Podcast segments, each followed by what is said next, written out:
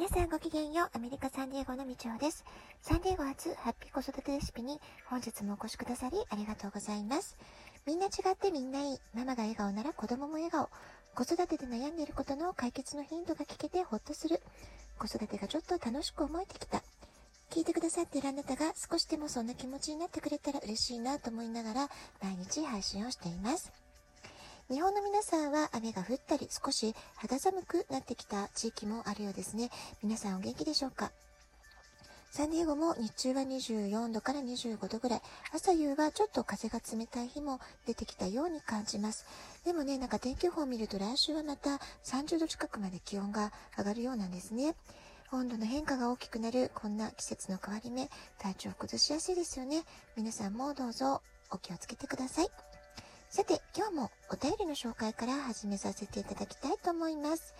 えー、もうね、恒例になってます。ラジオネーム、さくらまなさんから、はい、今回も、えー、長めのお便りをくださいました。いつも本当にありがとうございます。じゃあ、ちょっと読ませていただきますね。みちょうさんのラジオトーク本当に大好き。20年前に聞きたかった。50回おめでとうございます。素晴らしいですね。100回まで応援し続けます。直接体験のトーク、私がなんとなく感じていたことを、みちょうさんにすっきりさっぱりズバリ解決していただいた感じ、聞いていてすごくすっきりしました。ありがとうございます。うちにインド人の子が遊びに来ると、プレイデートの際、いつもコンペティションというか、比較して、えー、若干けなすような傾向があるんです。なんだかそばで聞いていてあんまり気分が良くないなと思うんです。のんびりしすぎるのも良くないけれど、あんまりコンペティションは、えー、大人も子供も疲れますよね。えー、朝から絵本、いい子ってどんな子の読み聞かせを聞いて、ほっくりスタート。良い一日が遅れそうです。いつも素敵な配信ありがとうございます。ということでね、えー、桜まなさん本当にいつもありがとうございます。応援メッセージもとっても嬉しいです。えー、ね、本当にいつも熱心に聞いてくださって、えー、励まされます。えーと、このお便りね、なるほどなって感じですよね。えー、人を比べるってね、実は本当は意味がないことだと思ってるんですね、私ね。で、みんな個性や才能、得意なことって違いますよね、人それぞれね。で、先日ご紹介した神様からの贈り物の、えー、絵本でもね、まあ、テーマとして挙げられてるのは、まあ、みんな違うから、みんなそれぞれ素敵な個性がある、素敵な才能があるから、まあ、それを大切にすればいいんだよっていうことだと思うんですけれども、生まれ持った個性や才能を大切にして、まあ、それを伸ばすっていうね、そこに、えー、集中していけば、他の人のことはあんまり気にならなくなるんじゃないかなと思うんですよね。で、このインド人の子が、なんだかね、いつも競争意識が強くて、若干そのお友達をけなすような傾向があるっていうのは、多分ね、その子が親御さんにそういうふうなこう比較をされてしまってるんでしょうね。何々ちゃんに比べてあなたもっと頑張りなさいとかね。なんかきっとそういう言葉がけをされちゃってるからどうしても、あの、比較っていう物差しで周りのお友達を見てしまうってことがあるのかもしれないですよね。まあ、その子もちょっと、まあ、大変かなって思ったりしました。ただ、まあね、マネさんが今回お便りで書いてくださったことっていうのは、海外子育てではよくね、えー、遭遇することなんじゃないかな、なんていうことを、えー、私も感じました。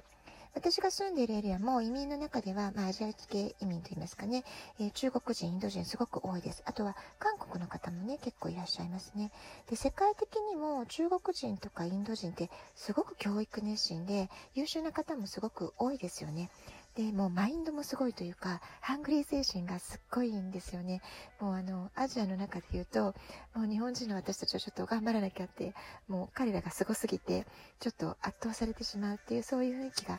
特に中国の方、インドの方ってあるんじゃないかなと思いますね。で、韓国の方ももちろん優秀な方たくさんいらっしゃるんですけれども、えー、中国人、インド人に比べると少しマイルドな感じを私の印象としては持っています。なんかあの、儒教の精神というのかな、日本人の気質に似てる部分も、あの、年上の人をね、敬うとかね、まあそういったところはちょっとね、似てるんじゃないかな、なんて、ね、まあちょっと私の個人的な意見ですけれども、そんな風に感じています。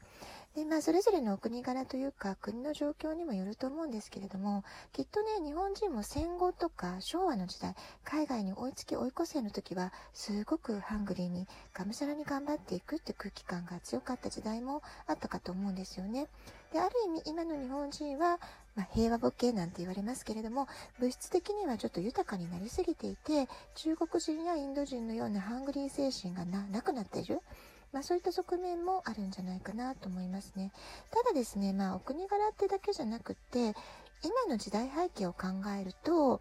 あんまり競争競争ってそのコンペティションの方ですよね。戦い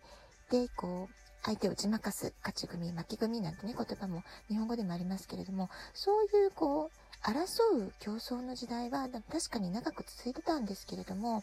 これから私たちの子供たちが生きていく時代っていうのは、ちょっとそこの感覚は違うんじゃないかなっていうふうに、私は個人的には思っています。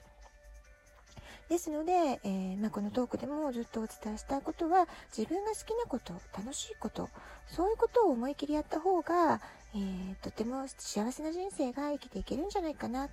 あるいはその自分の好きなこと、楽しいことで稼ぐ。まあ、そういったことが本当にできる時代、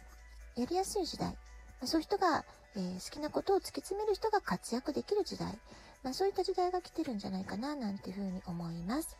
ですので、戦う方の競争ではなくって、えっ、ー、と、漢字で書くとね、えー、違う文字になると思うんですけど、共に何かを作り出す、共に作る方の競争の時代と言われてるんですね。